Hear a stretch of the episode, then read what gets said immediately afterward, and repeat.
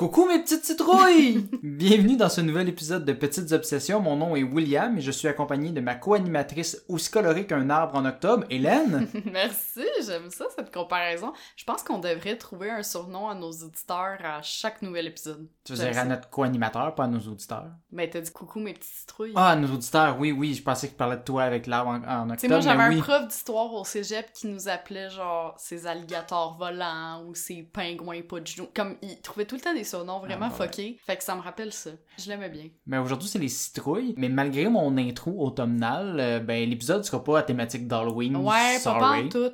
Vous pouvez toujours retourner écouter notre épisode de l'année dernière sur le sujet si ça vous manque. Par contre, on va quand même vous parler de potiron. Ouais. Parce que on parle alimentaire. Ben, potiron, euh, bonbons aussi. Tu sais, tout ça, c'est Tout est lié, là-dedans. là. Il y a des friandises à l'Halloween, mais on va parler justement d'alimentation aujourd'hui. Exact, exact. Donc moi, j'ose pas trop dévoiler ton sujet, mais ça Mhm. tourne autour des diètes un peu. de- exactement. Ben, de ma propre expérience, euh, je, je déroge un petit peu là, euh, du, du programme habituel. On n'est pas dans l'historique aujourd'hui, on est dans l'historique d'Hélène. Exactement, voilà. J'aime ça. Puis euh, ensuite, ben moi, je vais jump in avec euh, la conservation des aliments. Mhm. Donc euh, vraiment, euh, ce qui va au frigidaire ou non. Mais là, le temps avance, puis notre chanson thème est assez attendue dans le frigo justement. Fait qu'il faut la laisser sortir. Let's go! Let's go.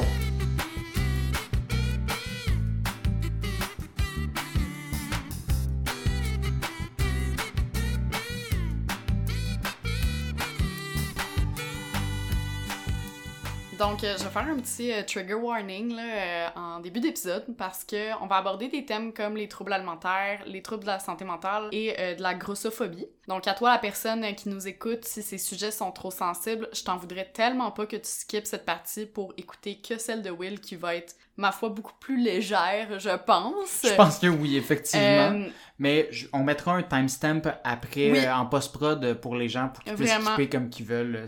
Hello, ici Will au montage pour vous dire que vous pouvez skipper vers 33 minutes 15, 33 minutes 20 si vous voulez pas entendre parler de ces sujets sensibles-là.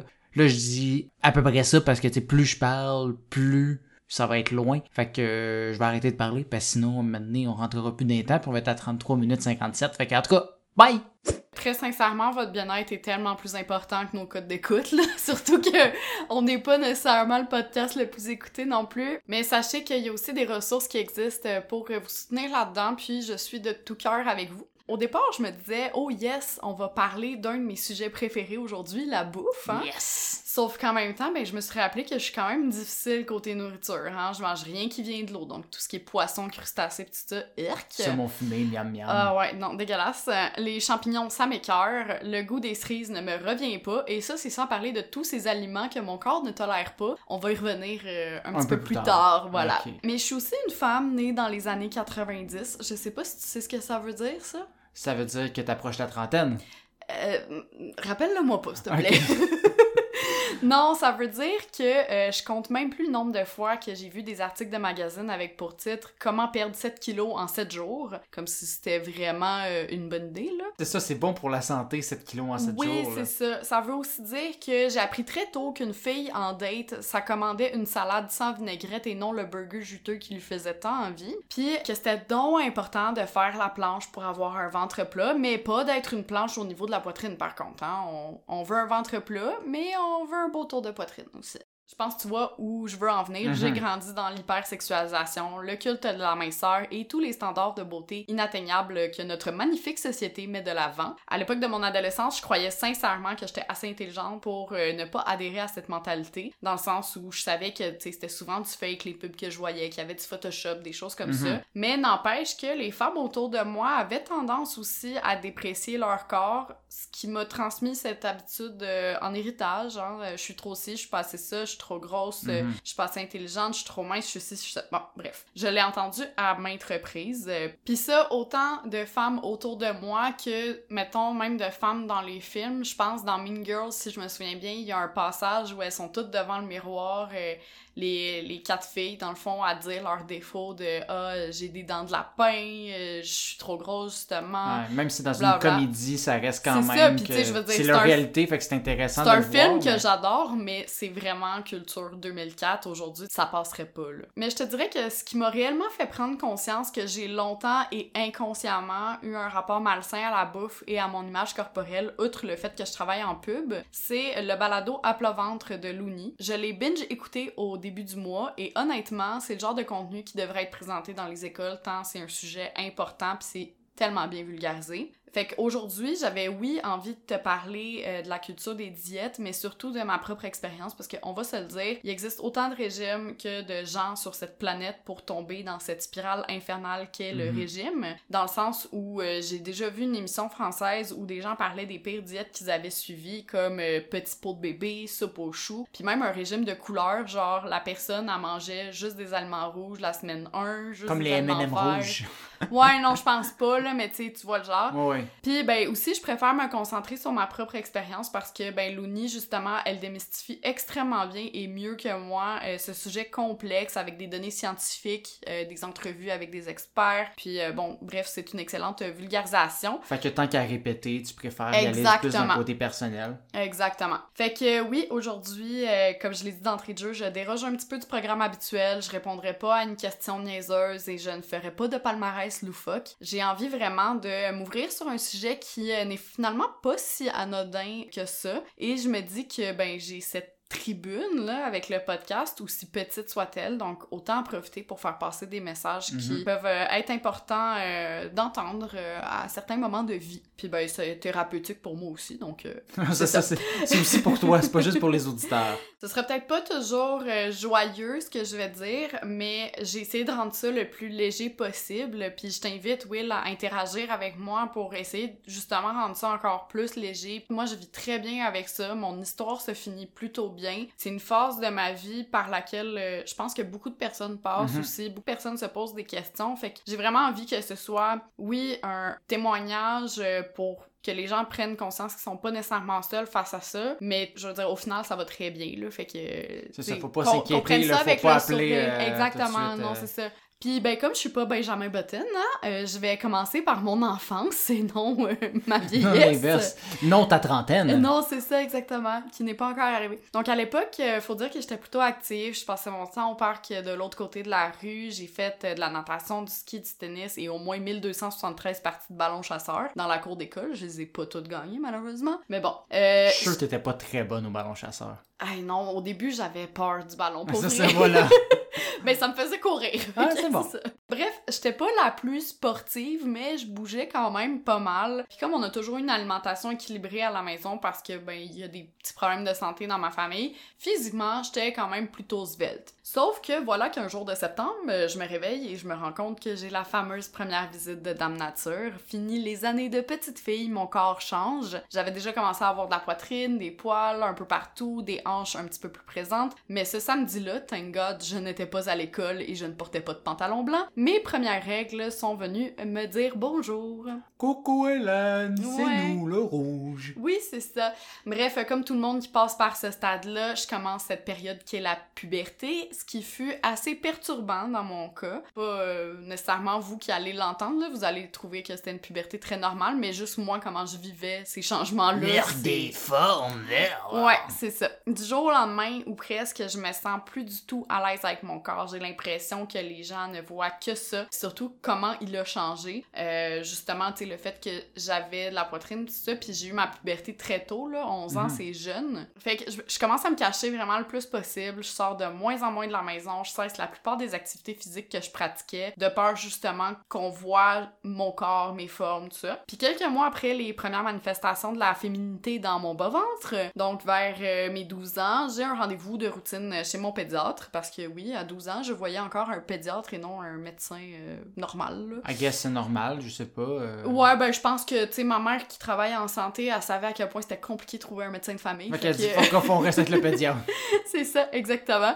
Donc, il me demande de- d'enlever mon chandail pour euh, bien m'ausculter, tout ça, ce qui est normal dans un rendez-vous euh, chez le médecin. Mais on s'entend, même si je suis de nature un peu pudique, habituellement, ça va quand il y a un médecin, ça me dérange pas plus que ça, parce que, bon, je sais que c'est un professionnel de la santé, Mhm. puis c'est pour être sûr que tout va. Sauf que cette fois-là, je me rappelle, puis je le sens encore, comment je me suis pas sentie à l'aise pas en tout d'enlever mon chandail. Pourtant, il, m'a déjà vu plein de fois, là, sans Mhm. chandail. Le même ça. médecin, là. Le même médecin, là, il me suit depuis que je suis bébé. euh, tu sais, c'est lui qui a fait mes premiers vaccins, tout ça.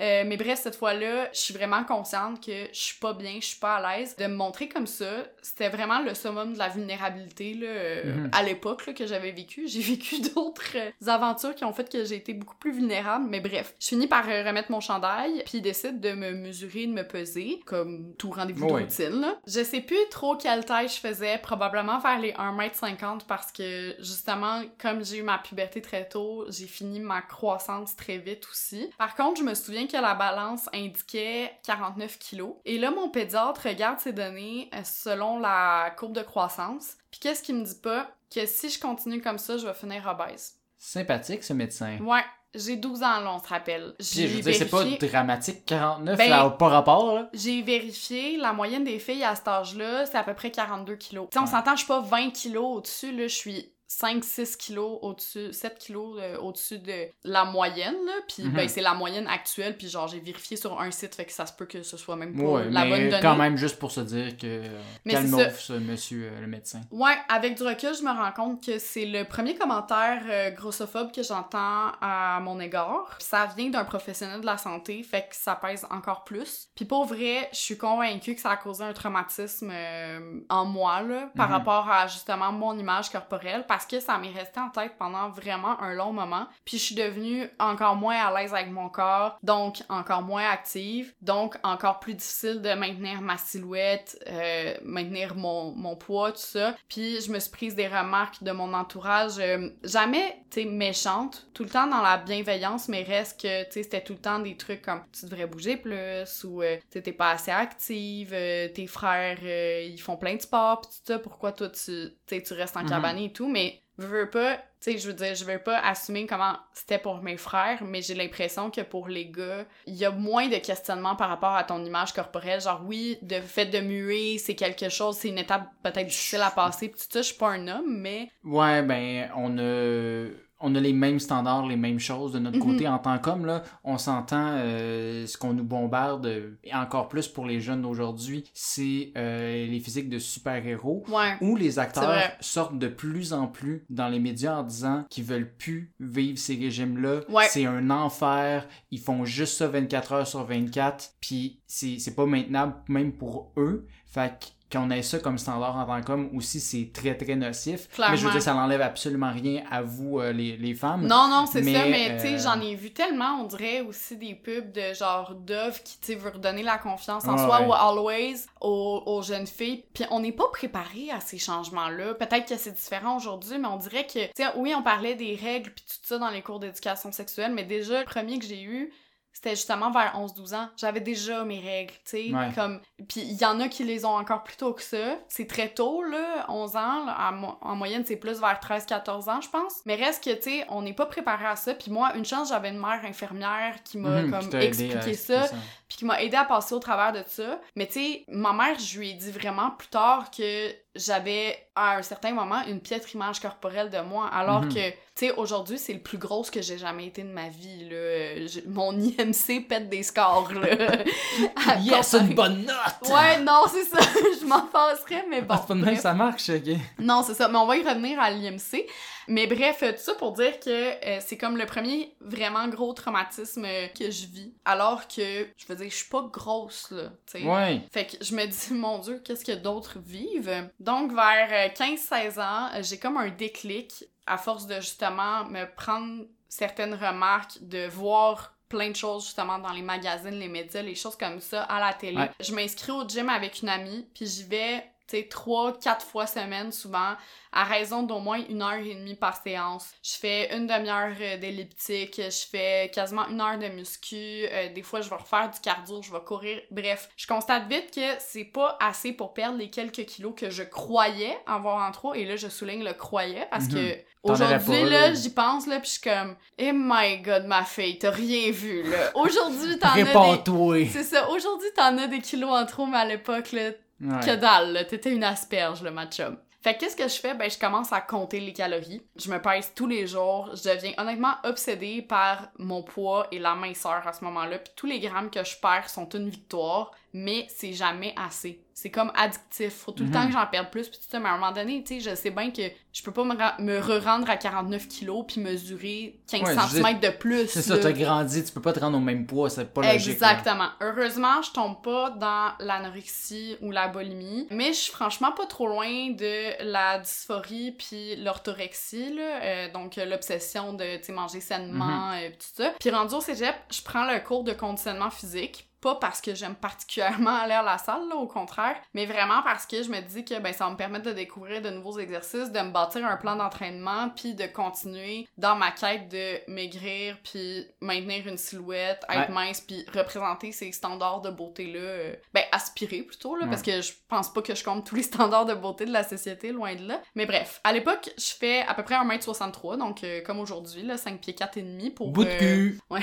pour euh, ceux qui, qui ont de la difficulté avec la conversion, pour environ 60 kilos, ce qui me donne un IMC de 22.5, donc euh, poids santé, le pile au milieu. Là, c'est la bonne note. Ouais, c'est ça. Jusque-là, ça va. Sauf que vient un second traumatisme. Lors d'un des cours de conditionnement physique, le prof sort un outil muni de pince pour mesurer notre gras devant toute la classe. Gentil professeur. Ouais. Puis on s'entend, là, j'étais au cégep, là, donc euh, c'est il y a moins de 10 ans, là, même si j'approche la trentaine, je suis pas si vieille que ça.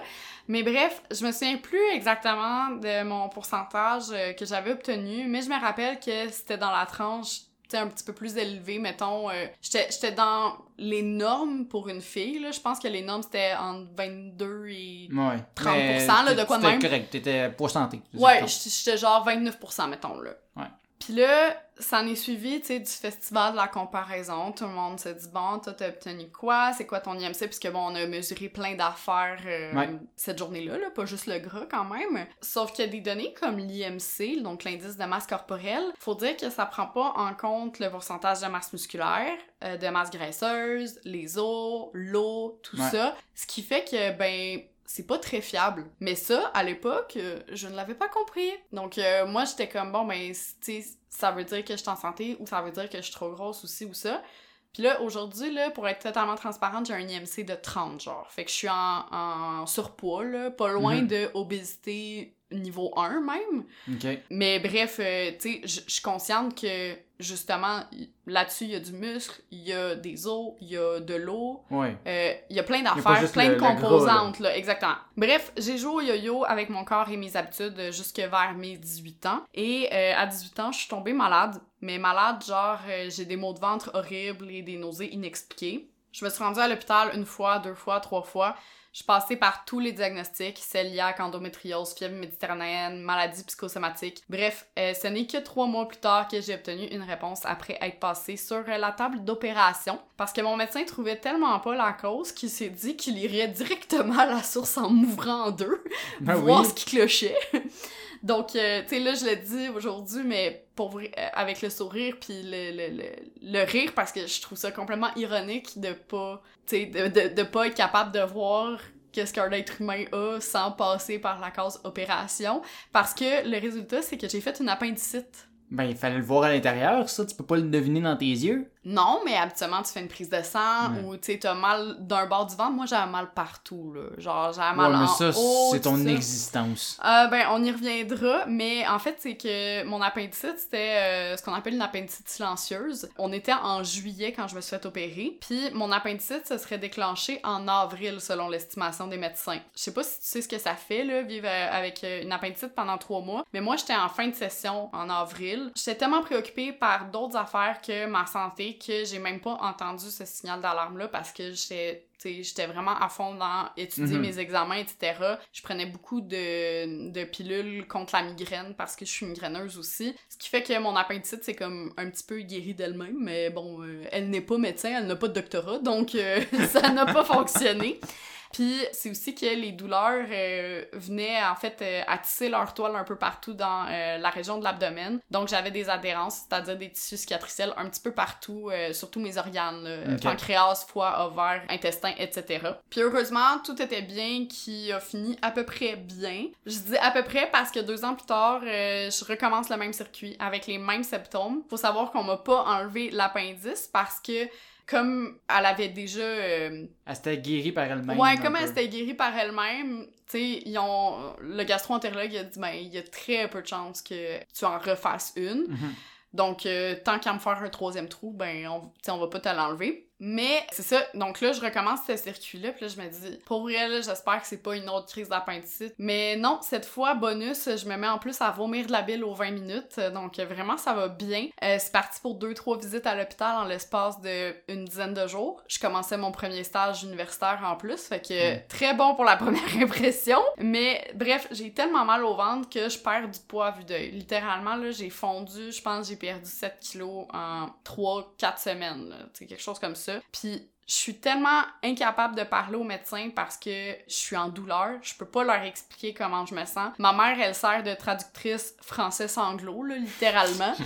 Euh, puis on décide de m'hospitaliser une nouvelle fois. Et là encore, on voit qu'il y a des anormalités. Euh, on voit que des enzymes sont très élevées par rapport à la norme. Mais on comprend pas ce que c'est ou plutôt d'où ce que ça vient. Donc le diagnostic met vraiment du temps à tomber. Vous allez comprendre pourquoi. Et qu'à cela ne tienne, ben là on rentre dans la partie un petit peu plus légère et rigolote de mon expérience. Fait que je vous autorise à Party! rire. On sort les confettis.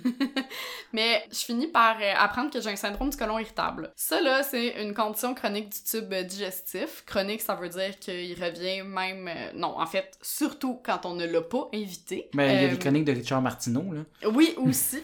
Comme dirait ma mère quand elle a appris la nouvelle, euh, ouais, c'est de la marde. Baloum, Oh là là là là. Ouais, j'ai eu la même réaction quand elle m'a dit ça. Pour ceux qui connaissent pas ça, tout le monde ne le vit pas de la même façon, même s'il faut savoir que le SCI, comme on l'appelle dans le milieu, euh, les c'est- connaisseurs de la souffrance. Oui, c'est ça. C'est un diagnostic euh, d'exclusion, raison pour laquelle ça a mis autant de temps euh, avant que je sache vraiment ce que j'avais. Un diagnostic d'exclusion, grosso modo, ça veut dire que si t'es aussi brisé que moi ou la politique au Québec, tu te lèves un matin avec des symptômes inexpliqués qui vont et qui viennent, puis tu décides d'aller à l'hôpital à un moment donné, dans mon cas, parce que euh, t'espères que t'es pas en train d'enfanter le démon. Littéralement. À l'hôpital, tu passes une batterie de tests pour ensuite te faire dire ben c'est peut-être ça que t'as, mais on en est aussi sûr que les numéros gagnants du loto. Fait que euh, toi tu repars avec ça puis ta dose de morphine puis Arrange-toi avec ça. Exactement. Puis moi, ben, j'ai gagné le jackpot, pas parce qu'ils ont trouvé du premier coup, non, non, mais parce que, en plus euh, de mes intestins qui déconnent, mon foie, il s'invite au party une fois de temps en temps. Il se passe comme s'il y avait pas de lendemain, ce qui me provoque des nausées et donc qui fait que je vomis de la bile. C'est pas mêlant, là, je t'avais de l'inscrire à la voix pour qu'il monte ses talents de beatbox à tout le Québec parce que c'était quelque chose. C'est rendu Star Academy à cette heure. Oui, c'est vrai, t'as raison. Je sais pas s'ils prennent le Ouais. beatbox euh, là-bas. Je sais pas, mais bon, en tout cas, Charlie Pop a de la compétition. Hein, c'est un marché, là, euh, très... euh, très niche. Ouais. Mais c'est fou quand même les diagnostics d'exclusion. On est capable de trouver des vaccins contre la COVID-19 en moins d'un an, mais impossible de dire avec précision si ton intestin a parfois des sautes d'humeur. En fait, c'est exactement ça. Mes intestins, là, c'est comme un troupeau de femmes en PMS pas synchronisé. Ils deviennent complètement hystériques tout d'un coup pour aucune raison et sur plusieurs jours. Mais contrairement au cycle menstruel, mes crises ne se fient pas nécessairement au cycle lunaire pour se pointer le bout du nez. Elles viennent quand ça leur tente. Surprise! Oui, voilà. Bref, pas étonnant que le premier gastro-entérologue que j'ai vu euh, ait voulu m'envoyer en psychiatrie avant de comprendre que je ne suis pas la fille qui criait au loup. Euh, oui, oui, on ne m'a pas cru tout de suite. Bon, c'est vrai que je parlais un peu fort, mais je criais pas au loup dans l'hôpital non plus. On va se le dire. Si tu faisais vraiment ça, là, je t'aurais pitché à le- à l'asile for sure.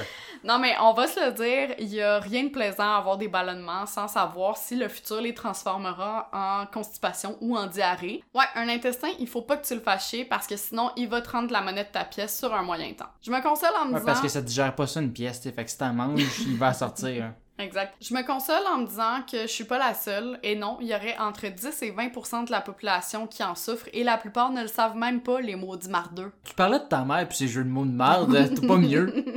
Jeu de mots de. Voilà. Mais pas de quoi s'inquiéter, là, euh, si vous le savez pas que vous avez ça, on n'en meurt pas. Au contraire, c'est bien plus le fun à faire durer le plaisir, hein? C'est juste qu'ils sont exclus des exclus. Sais, Ils savent Exactement. pas qu'ils sont exclus. Dis-toi juste que la prochaine fois que tu passes euh, la journée en boule dans ton lit, c'est peut-être pas à cause de ta brosse de la veille, mais de ton intolérance insoupçonnée aux oignons, à consommer avec modération comme moi. Ouais, plus on vieillit PC en plus, là, fait que c'est ça qui est le fun. Oui. Pour savoir que je suis intolérante aux oignons, entre autres, là, je te rassure, il y a plein d'autres choses que je ne digère plus, malheureusement. Euh, j'ai fait un régime qu'on appelle FODMAP. Attention, ce n'est pas melt fat, là, donc ça ne vise pas à être un régime euh, minceur là, pour faire brûler du gras. C'est vraiment un régime euh, sans gluten, sans lactose, sans glucides fermenticibles, bref, sans plaisir euh, que j'ai dû subir. Comment ça fonctionne? Pendant cette semaine, j'ai retiré de mon alimentation une liste d'aliments longue comme le traité de Versailles, histoire de ramener la paix dans mon intérieur. Puis, à chaque semaine, euh, j'ai rajouté un aliment cru que j'ai mangé seul. Donc, j'ai dû manger un oignon seul en Oh, collation, ouais. Tu as-tu Euh, mangé comme une pomme? Tu as coupé un petit bout? non, j'ai coupé en bout, là, quand même, là. Manger comme une pomme, voyons, si j'aurais encore mauvaise haleine, puis c'était il y a genre 7 ans. Puis, euh, ben, c'est ça, euh, après, ben, j'attendais de voir si c'était Hiroshima ou le Nirvana dans ma bedaine. Des fois, c'est automatique, d'autres fois, les bombardements, euh, excuse-moi, les ballonnements prennent plus de temps à se pointer. Fait que peut-être que j'aurais pu maigrir finalement, mais bref, c'est pas ça l'objectif comme tel. Fait que j'ai fait ce magnifique régime et franchement, depuis, ça va mieux. Je connais les aliments que je tolère moins et je sais même anticiper une crise. Et oui, tu sais, j'ai dit que mon médecin voulait d'abord m'envoyer en psychosomatique, mais ça, c'est parce que les intestins sont remplis de terminaisons nerveuses, puis on l'appelle le deuxième cerveau. C'est le nid de ta sensibilité et de ton stress, puis c'est pour ça d'ailleurs qu'on a mal au ventre quand on a le trac, par exemple, ou quand on est stressé. Intéressant. Ouais. Mon poids a ensuite été assez stable pendant 6-7 ans jusqu'à ce que cette fameuse pandémie survienne. Jour 3 de la pandémie, ce que je croyais être une crise de mon syndrome est en fait une gastro de la mort que j'ai affectueusement partagée à mes parents et Ouais, qui c'est m'a généreux quand même. et qui m'a fait perdre 3 kilos d'un coup. Pour vrai, pendant une semaine, on a mangé que du riz en pyjama dans le salon. On avait l'air d'une gang de petits vieux dans un foyer pour personnes âgées. C'était magnifique à voir. Mais euh, voilà que durant la deuxième vague, je suis tombée en grosse détresse psychologique. Heureusement, toi, Will, mes parents, ma psy Bonjour. et plein d'autres personnes ont réagi plus vite que la production d'OD. Euh, J'ai vu mon médecin en urgence qui m'a prescrit ce qui deviendra le pire cauchemar de l'adolescente que j'étais du vaccine. Je dis ça parce que la vaccine, c'est un psychotrope dont les effets secondaires sont notamment les suivants. Je vais pas toutes les nommer parce que sinon ça va être long. Il y a entre autres euh, maux de tête, nausées, bouche sèche, transpiration excessive, sueur nocturne, insomnie, somnolence, rêves anormaux, nervosité, confusion des idées, étourdissement, fourmillement, tremblement, fatigue, faiblesse, frisson, bouffée de chaleur, palpitations, perte d'appétit, constipation, diarrhée, vomissement, baisse de libido, impuissance, règles abondantes ou irrégulières, troubles urologiques, saignements intestinaux, agitation, hallucination, altération du goût, photosensibilité, perte de cheveux, tachycardie, agressivité, éruption cutanée, convulsion, perte ou prise de poids. Si bon, elle t'a dit que tu nommerais pas toutes, là. On Non. dirait que tu viens de nommer ta personnalité au grand complet, là. Mais j'ai heureusement pas eu tous ces effets secondaires, même si j'en ai vu une couple là-dedans. Il y en Euh, avait qui étaient pris par la flaxine aussi, que Oui. c'est ça. Mais euh, un des gros effets secondaires que j'ai eu, c'est que j'ai pris 15 kilos avec ce médicament-là. Donc, je suis rendue aujourd'hui à un beau 80 kilos pour toujours 1m63. J'ai l'air d'un filet de bœuf dans la moitié de mes vêtements, tellement ils me font plus. Moi, c'est pas un muffin top que j'ai, c'est un snowman top, ok? Tellement j'ai des petits bourrelets un petit peu partout. Mais j'étais déjà à terre mentalement, puis je mentirais si je te disais que de voir ce changement euh, de chiffre sur la balance, ça n'a pas été une claque de plus, très franchement. On dirait que juste l'idée de penser à cuisiner une salade bien santé, ben ça me fait grossir. Puis on s'entend, je viens d'une famille de sportifs, puis de personnes surtout dans le milieu de la santé. Fait que de voir que je suis aujourd'hui la plus, disons, confortable de la famille, ça joue quand même sur mon estime, alors que, justement, j'ai toujours eu un poids santé. Je l'ai dit tantôt, là, maintenant, je suis dans la catégorie surpoids selon l'IMC, Mhm. même si j'essaye pas trop de me fier à ça. Puis des remarques et des conseils, ben, j'en ai reçu presque autant que des dick pics, et surtout de façon non sollicitée, comme Moi, je n'ai jamais envoyé, hein, faut Non, pas toi. préciser. Euh, Ni des dick pics, ni des conseils non sollicités.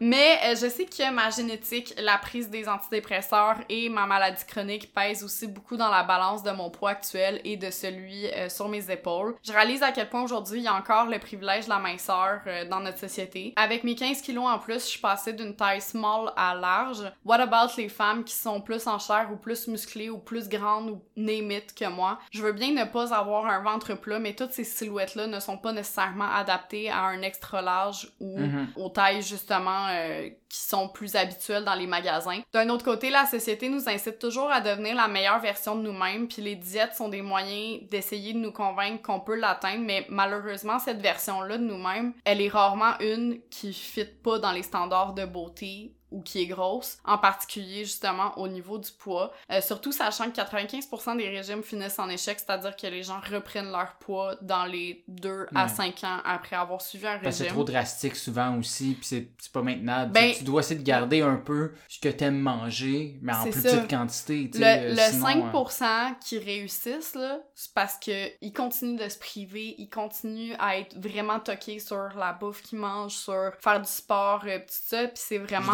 malsain, là. ben, c'est pas malsain de faire du sport non, mais de dans le sens manger, mais... psychologiquement, Ouais, si tu fais juste penser trop à ça, C'est c'est ça. sûr que ça peut être lourd. puis c'est ça. Puis pour être totalement transparente, depuis deux ans, je struggle beaucoup avec mon poids euh, et mon corps. J'essaie de réapprendre à m'aimer, puis en parler aussi ouvertement aujourd'hui. Ben ça fait partie de ce cheminement-là parce que ben j'ai plus envie de perdre du temps à monter sur la balance, à déprimer pour un chiffre qui au final veut pas nécessairement dire que je suis en santé ou pas à m'empêcher de manger certains aliments qui me font plaisir, puis à me mettre à compter les calories à nouveau, et j'en passe. Les diètes, ça existe depuis la nuit des temps. Sérieusement, il y en avait déjà à l'Antiquité. C'est pas pour rien qu'on est tous un peu grossophobes aujourd'hui, puis c'est bien correct de se l'admettre, moi la première, parce que c'est un cercle vicieux. On parle tellement de grossophobie, d'une part, oui, ça aide à la sensibilisation, puis à essayer de se remettre en question, mais d'une autre part, ça laisse encore toute l'importance au corps dans la société, le fait de Mhm. parler de grossophobie. Puis c'est justement à cause de ça qu'il y a des diètes aussi farfelues, qu'il y a des pilules minceurs contenant de l'arsenic, euh, la glorification de la cigarette comme coupe-faim, ou encore la prise de sédatifs, ou c'est appelé le Sleeping Beauty Diet, prennent racine et représentent aujourd'hui une industrie plus lucrative que jamais. C'est 8,3 milliards de dollars, là Ah, l'industrie de, de la diète et des, euh, de la minceur. Donc à vous qui nous écoutez, qui n'êtes peut-être pas bien dans votre corps, je vous souhaite vraiment d'apprendre à l'aimer, à le chérir, à le soigner. Là, on dirait que je vous incite à marier votre corps, mais très franchement, je sais que c'est vraiment facile à dire parce que tout nous remet dans le face que notre prise de poids, ben c'est un échec. Mais sachez que la minceur, c'est ni un gage de santé, ni une promesse de beauté. Puis je vous souhaite juste d'être bien avec vous-même, c'est ça le plus important. Oui, ben c'est euh, un incroyable témoignage de ton côté. Puis oui, effectivement, le poids n'est pas gage de santé. Euh, Je connais des gens qui sont beaucoup plus gros que toi et moi et qui oui. peuvent courir un marathon. Ah non, Euh, ça. donc là. tout dépend. Faut toujours doser. Honnêtement, là, quand j'étais plus mince, j'étais moins en forme qu'à certains moments aujourd'hui, mettons, tu sais. Fait que, puis je suis beaucoup plus en chair aujourd'hui. Je sais qu'il Ouais. y a beaucoup plus de groupes, tout ça, mais je peux tenir beaucoup plus longtemps, tu sais, euh, mettons un squat, courir Ouais, plus longtemps ou des plus choses jeune, que ouais. ça, que quand j'avais 16 ans puis que j'étais, grosse comme un cure-dent, là. Ouais, non, c'est ça. Fait que c'est pas un gage. Écoutez votre corps de façon intelligente. Oui. Puis euh, ne devenez pas des machines, euh, des calculatrices pour rien. Faites juste utiliser votre gros bon sens. Encore une fois, merci pour, euh, pour ça parce que euh, ce que j'aime, c'est que ça montre un, un peu euh, la versatilité de notre Ouais. podcast parce que on parle d'une obsession, encore une fois, là, Oui, mais d'une façon différente qu'on en Ouais. parle habituellement. Parce que notre but, c'est d'informer, mais jamais toujours de la même façon. En Mhm. plus, puis même quand on parle pas de témoignages personnels, mais concepts scientifiques, raconter une histoire, ou là, ben, Ouais. présenter une réalité de notre point de vue. Mais tu pas... sais, je suis pas nutritionniste, rien. je vous invite vraiment. À aller consulter des ressources beaucoup plus spécialisées que nous si vous avez ce genre de, de issue-là dans votre vie ou des questions, des choses, il y a des personnes tellement qualifiées qui peuvent vous aider là-dedans. Là. Oui, Puis euh, c'est ça, nous, on n'a pas juste une diversité de sujets, euh, mais on a aussi une diversité de formats. Comme tu as dit, des fois, euh, on se pose des questions, on fait des top 5. Ouais. Puis dans ces différents formats, il y en a un que tu as utilisé, mais Ouais. que j'ai jamais utilisé. Ouais. C'est-à-dire un quiz. Oh, j'aime ça, les quiz. Tu sais, on se rappelle dans l'épisode 2, tu as tenté de me faire deviner les activités loufoques dans les aéroports du monde, Ouais. ou l'épisode 21, avec tes devinettes sur le programme universitaire Flyer. Ouais. Aujourd'hui, c'est mon tour de prendre le rôle de Patrice Lécuyer dans un quiz que j'ai... L'union fait la force! Ouais, ben là, c'est pas le nom du quiz. Aujourd'hui, le quiz s'appelle Frigo ou pas frigo? Oh, j'aime ça. Donc, euh, tu comprendras qu'aujourd'hui, je répondrai à des débats euh, sur la réfrigération des aliments, mais pas avant de t'avoir demandé la question suivante. Cet aliment va-t-il ou non au frigo? Ok, parfait. Il va y avoir quelques questions connexes ou euh, Ouais. fun fact par la suite. J'étais inspiré à faire ce sujet en pleine préparation du souper un soir euh, récemment alors que je sortais une bouteille de sauce soya du garde-manger. C'est là que On j'ai... est des bons consommateurs de sauce soya. Ouais, mais c'est là que j'ai vu l'indication réfrigéré après l'ouverture Hein? sur la bouteille. Puis là, ma vie a été bouleversée. Ben, la mienne aussi. J'ai jamais réfrigéré ça, de la Ben, sauce soya. Est-ce que j'aurais dû? Est-ce que je me suis lentement intoxiqué dans les dernières années? Ou est-ce que les fabricants de cette sorte aimaient mieux être safe? Non, mais si ça se trouve, j'ai même pas un syndrome du côlon irritable, c'est juste la sauce soya qu'on n'a pas réfrigérée depuis toutes ces années. Mais c'est ça, fait que là, j'étais comme bamboozle, fait que ça m'a vraiment fait capoter, puis ça m'a rappelé une vidéo sortie euh, il y a plus d'un an de chef qui argumentait sur la réfrigération d'aliments euh, sur la chaîne du magazine euh, Bon Appétit. Bon Appétit! Ouais. Parce que c'est américain, fait qu'on dirait j'ai l'impression Bon qu'il faut- appétit. faut que je le dise Bon Appétit, même Ouais. si c'est Bon Appétit. Donc, il faisait justement un débat sur est-ce que ça, ça va dans le frigidaire, ça Ouais. ou non, puis après ça, il y avait des réponses du USDA. Du coup, euh, j'avais envie de creuser un peu plus là-dessus. C'est possible qu'il y ait des gens qui vont être outrés parce que j'ai trouvé. Euh, donc là, comme la sauce soya, là, on se pose la question. Dans tous les cas, vous n'êtes pas obligé de m'écouter. Mais sache, Hélène, que plusieurs des réponses proviennent des recommandations du USDA, le département de l'agriculture américain, ou encore de recommandations du gouvernement canadien.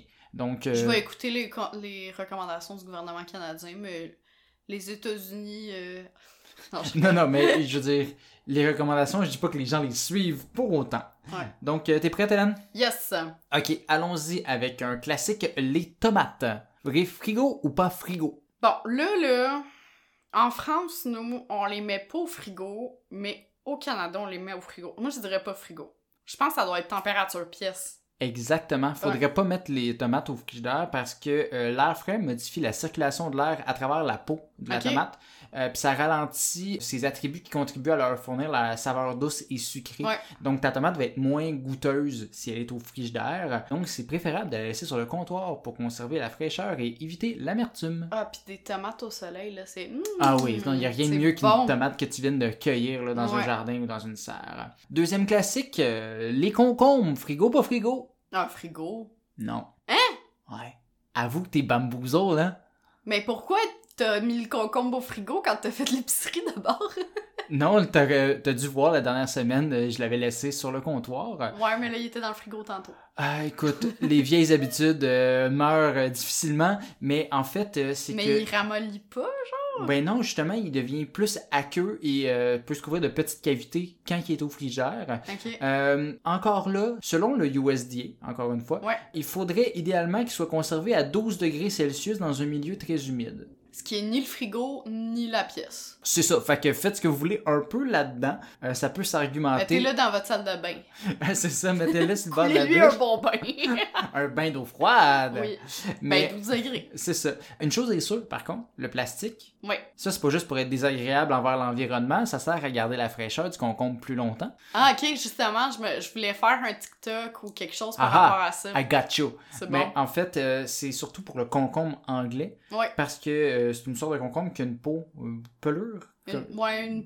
Ouais, je sais pas. Je sais pas, l'extérieur, là. Oui. euh, Le vert foncé. Le vert foncé. Il est plus mince que la plupart des concombres, fait qu'il pourrait Ouais. se, se cogner puis s'abîmer.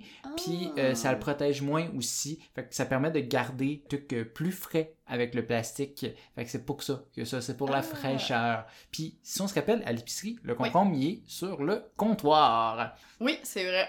Donc pourquoi on le met au frigidaire quand on arrive? Parce qu'on est con. Parlant d'être con et de mettre au frigo, les poivrons, Ben là, tu viens de me dire, parlant d'être con pis de mettre au frigo, fait que j'imagine, nous on le met au frigo, mais il faudrait pas. Ben, en fait, euh, encore une fois, il y a des débats.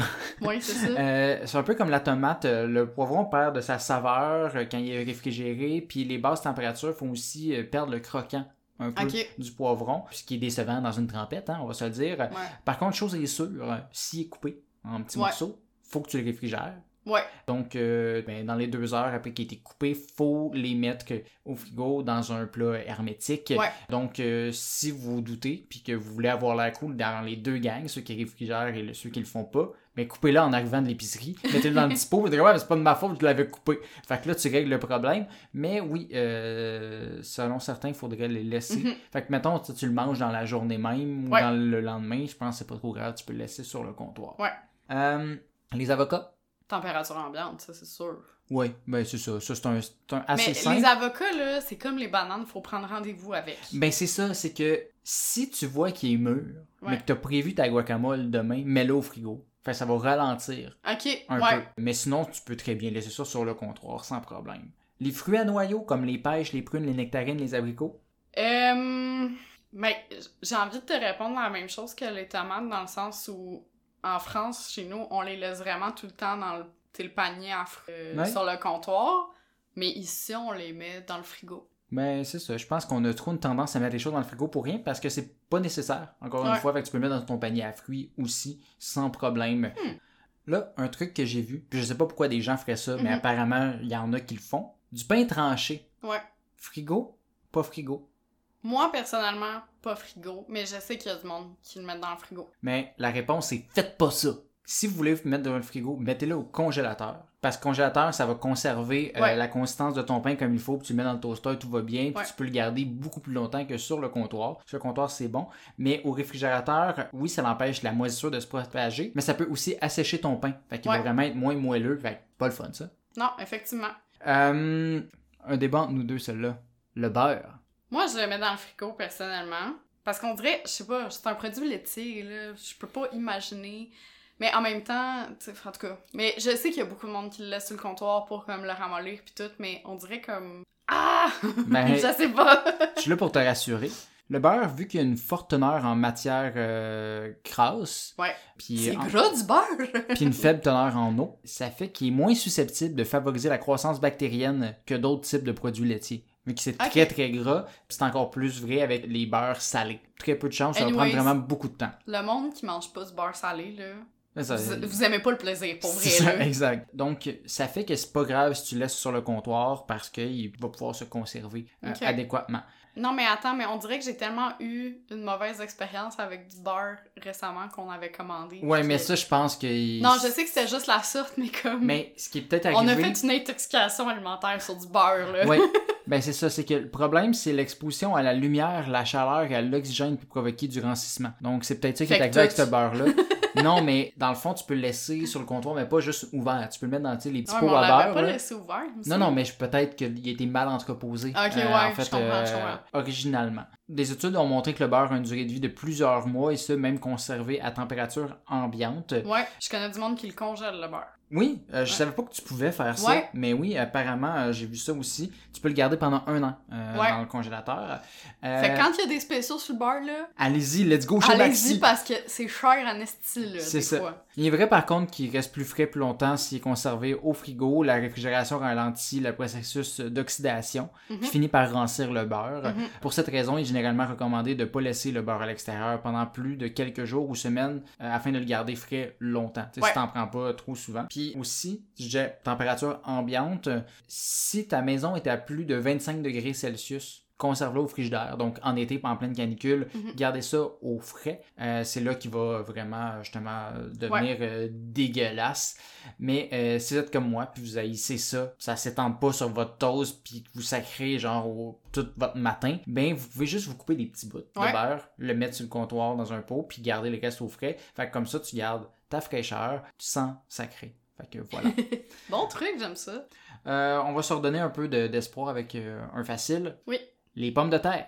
Euh, pas frigo. Pas dans le frigo. Euh, la température idéale pour conserver des patates, c'est entre 7 et 8 degrés Celsius. Fait que Ok. c'est un petit peu plus haut que ton frigidaire qui est généralement à 4 degrés. Ouais. Donc on regrette les vieilles maisons avec des caves pour conserver euh, les pétates. Ouais.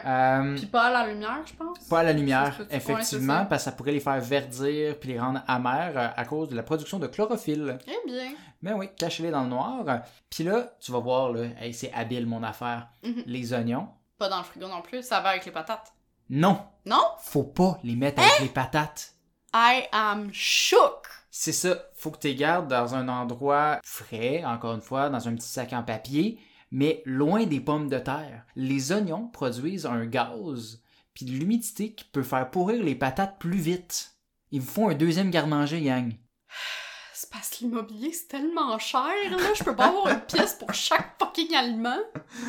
Ben, c'est ça. Euh, J'ai Oh my si God. été bien surpris parce que moi, c'est toujours un à côté de l'autre, fait que voilà. Ben, nous aussi, c'était dans un petit placard euh, pas loin, là, de tout le reste. Ben, Euh, voilà, c'était- c'est une mauvaise idée, gang. Maman, papa, vous avez fait une erreur!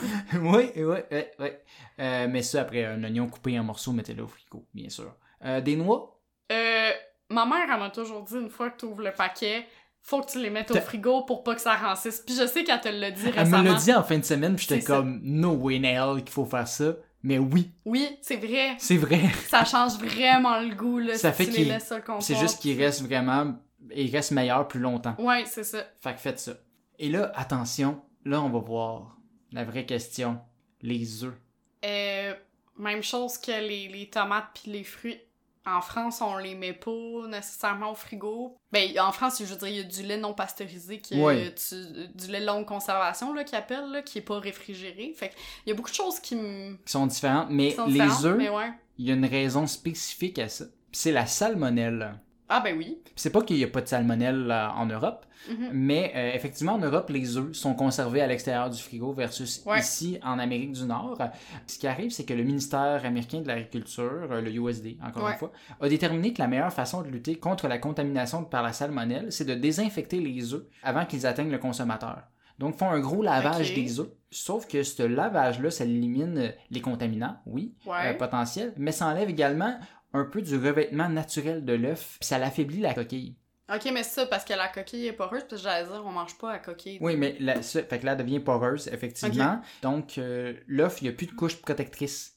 Euh, Du coup, il faut conserver les œufs au froid pour éviter que des agents pathogènes s'y développent. Euh, donc, euh, les responsables de la sécurité alimentaire soulignent qu'une fois les œufs ont été réfrigérés, il est essentiel qu'ils le restent Mhm. parce qu'un œuf froid remis à température ambiante, mais ça peut transpirer, ce qui facilite le développement de bactéries qui pourraient pénétrer dans l'œuf par sa coquille affaiblie, justement. Puis là, faut pas croire que les Européens, ben, ils ont pas peur de la salmonelle. C'est juste qu'ils utilisent d'autres moyens pour se protéger euh, qu'un lavage intensif. Par exemple, dans certains pays européens, des vaccins sont utilisés pour prévenir la salmonellose chez les poules pondeuses. Un autre euh, complexe, celui-là, j'ai pas la réponse euh, officielle, mais la maillot.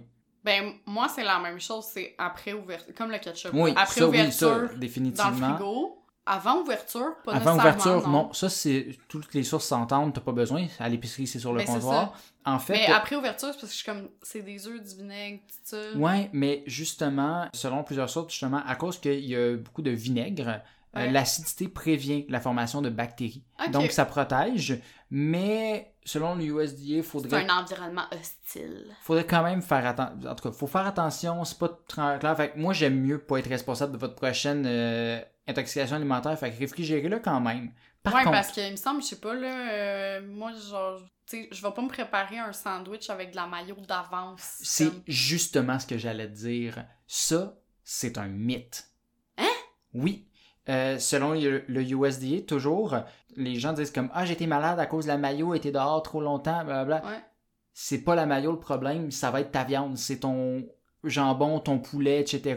C'est ça qui a été trop longtemps à l'extérieur du frigo. C'est pas ta maillot. On pense que c'est la maillot à cause des œufs, mais ton œuf, œuf mettons, tu as fait une salade de.